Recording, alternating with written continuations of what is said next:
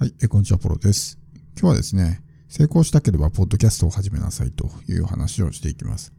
まあ、このポッドキャストね、配信者が圧倒的に少ないプラットフォームで、SNS とかブログとかね、それこそ YouTube と比較しても、まあ、全然この発信者が少ないというところがこのポッドキャストの特徴で、まあ、これは日本に関してですけど、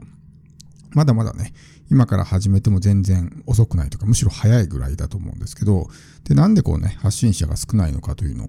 は、まあいろいろ理由があってですね、まあ一つはやっぱりこのマネタイズが見えないというところがあると思うんですね。例えば、ポッドキャストすごく儲かりますよ、稼げますよっていうことが分かったらですね、おそらく大量にね、人が参入してくると思います。だけど、このポッドキャストのマネタイズのやり方がいまいちよくわからないっていうところが原因で、なかなかそういうね、えー、人が入ってこない。そして入ってきても続かないっていう人が大半なんです。だけど、このポッドキャストっていうのをですね、単純にお金目当てだけでやってしまうと、まあ、今言ったみたいなことが起こるわけですね。そんなところに時間かけるのもったいないとか、こんだけ続けていてもね、どうせ1円のお金にもならないからやってても無駄だみたいな、まあそういう発想になってしまって、ずっと発信をね、続けることはできないわけですけど、ポッドキャストを発信するメリットっていうのはいっぱいあるんですよね。で、ポッドキャストだけに限らないんですけど、まあ特にね、ポッドキャストがおすすめですよというのが今回のお話です。で、このポッドキャストを始める際にですね、いや、私喋るのが下手だからとかってね、言う人いるんですけど、それはもう普段からね、こう、まあ人前で喋るとか、一人でこうね、一人喋りをするっていう習慣がないので、まあ下手なのは当たり前なんですね。例えば野球を全くやったことがない人が、ね、私野球下手下手ですって言ってるようなもんですよ。そりゃそうでしょってやったことないんだからって。それは誰でもそうですよ。今プロ野球選手とかで活躍してる人もね、多分初めて野球やった時は下手くそだったと思うんですよ。でそれで私は下手くそですからっていうのはちょっと違うと思うんですね。それは単純に経験が足りてないだけの話だから、大抵のことっていうのはですね、ある程度回数を踏めば、まあ、練習をしていけば上手になるんですね。僕も昔のエピソード、まあメインチャンネルの方ですけど、それこそ立ち上げ初期のエピソードとか聞いてますけど、やっぱりなんか喋りが下手くそというか、ね、今に比べるとまだ全然できてないなっていうような状態だったんで、やっぱりそうやってこう回数をこなしているうちに徐々に上手になってくるなというのは自分でも感じているわけですけど、だから私は下手だからやりませんって言ってたらいつまで経っても上手にならないわけですね。で、それこそパソコンもそうなんですけど、パソコン苦手だから私はちょっとできませんっていうんであれば、まあそれは使ったことないからね、わかんないのは当たり前なんですよね。僕もまあいろんなツールね、今使ってますけど、最初やっぱり初めて使った時はね、使い方もよくわかんないし、やっぱそこにすごく手間取ってね、ものすごい時間かかったりとかしたんですけど、まあ、何回もやってるうちに慣れてくるから、もうサクサクサクっとね、できるようになるわけですよ。でもそれをやらないといつまで経ってもね、使いこなせるようにならないから、ずっと苦手なままになっちゃうと。しかもこの、まあ、苦手とかね、下手っていうのは、暗示がかかるんですね。私はパソコン苦手ですとか喋るのが下手ですっていうと、そういう暗示が自分にかかってしまうから、あんまりそういったことってね、言わない方がいいんですけど、なので、もうそういうのは全部思い込みですから、何をもってして下手と言ってんのか、苦手と言ってんのかってところを、そもそもね、それって本当に真実なのかってことを考えないといけないわけですけど、だからぜひ、このね、ポッドキャスト、私そんなちょっとね、上手に喋る自信ないとかっていう人も、ぜひ発信してみてほしいんですよ。別にまあ無料でね、発信してる情報だから誰かからクレーム来ることなんかないわけだし、別にそれで誰も聞いてくれなくてもいいわけじゃないですか。自分の喋りの練習だっていうふうに思えばね、まあ、下手くそな喋り方でもいいわけですよ。で、何回も何回もやってるうちに上手に喋れるようになってくるし、何よりもこのベネフィットが大きいんですよね。まずはこう話が上手になるっていうのがあります。僕も今こうペラペラ喋ってますけど、これもやっぱ何回も爆発を踏んでるから、まあ、日本にいた時の仕事がね、ずっとそういう人前で喋る仕事だったっていうのもあるんですけど、そういう経験を何度も積んでいると、僕も決して、なんていうんですかね、そんなこう得意な方ではなかったんですね。むしろ全然上手に喋れないタイプの人間だったんですけど、でもそれでも何回も何回もやってるうちにね、もう無意識に言葉が出てくるみたいな。で、ポッドキャストに関しても、ね、最初やっぱりこう、たどたどしく喋ってた部分が何回かやってると慣れてくるから、もうスムーズにバーッと喋れるようになるわけですね。だから、こう、ポッドキャストを配信し続けることで、まずは話が上手になるってことですね。話が上手になると、説得力が出るんで、人から信頼してもらいやすくなるんですよ。いざ自分が何か教えるとき、オンライン講座でもいいし、セミナーでもいいし、そういうときにやっぱり話が分かりやすいっていうふうに、ね、言ってもらえるんですね。でもそれって、こう、喋るからこそそういう状態にできるわけですよ。ブログで文章を書くっていうんであれば、ブログとかってこう、テキスト媒体の場合って、じっくり考えて文章が書けるので、あの、なんていうんですかね、そんなになん、こう自分の中であまり理解しなくても書けるんですよ。だけど、このおしゃべりっていうところで言うと、自分で理解してないと自分の言葉で喋れないので、ちゃんと自分が理解しているってことが大事なんですね。でもブログとかってまあ別に文章だから考えながら書けるし、まあ他人の言ってることをそのままね、真似して書けば理解してない人でも書けるわけですよね。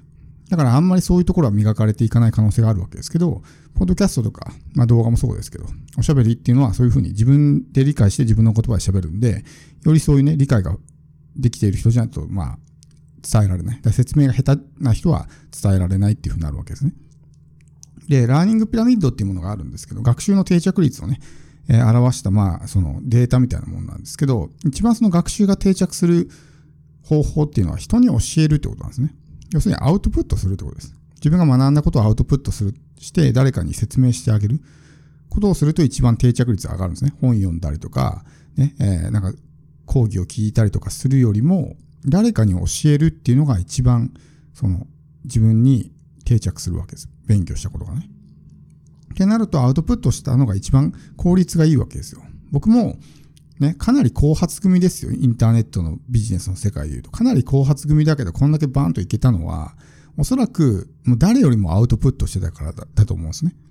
まあ、ブログも3つやってましたし、ね、今でも、まあ、YouTube、ポッドキャスト。ポッドキャストはね、これセカンドチャンネルだから2つありますね。YouTube、ポッドキャストとか、Facebook、Twitter、Instagram とかね、Pinterest とか、メルマガとか。まあ、本当にもう数えきれないぐらいのね、媒体で、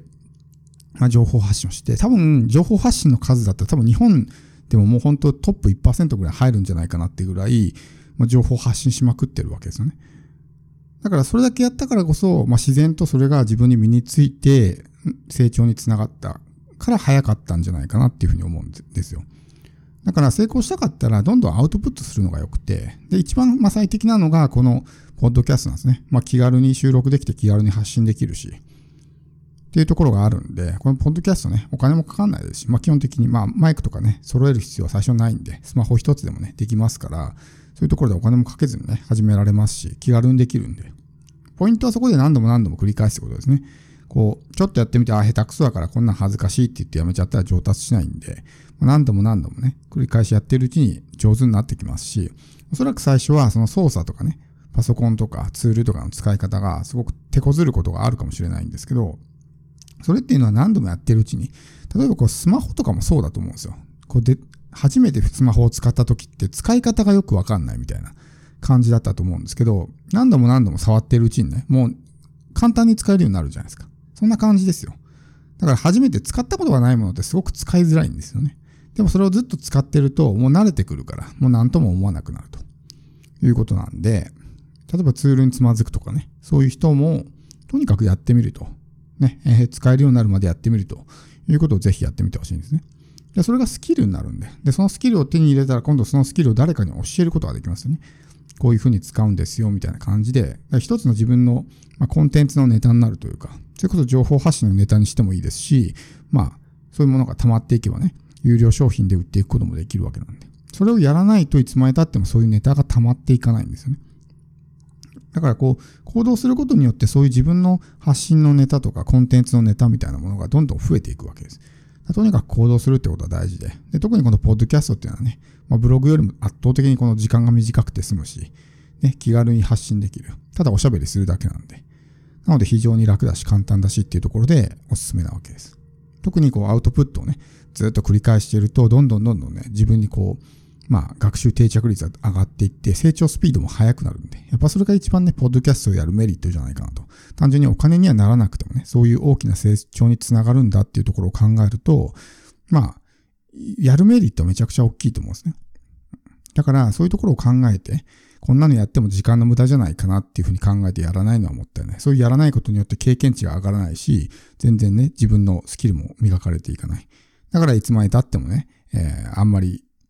そのレベルが上がっていかないみたいな状態になるわけですね。とにかく行動して経験を積んでみたいな。やってるうちに上手になってきますから、どんな人も最初は下手くそな状態からね、スタートしてるんで、そこはあんまり深く考えすぎずにね、とにかくスタートをする、そして継続するってことを意識することが、まあ大事かなと思います。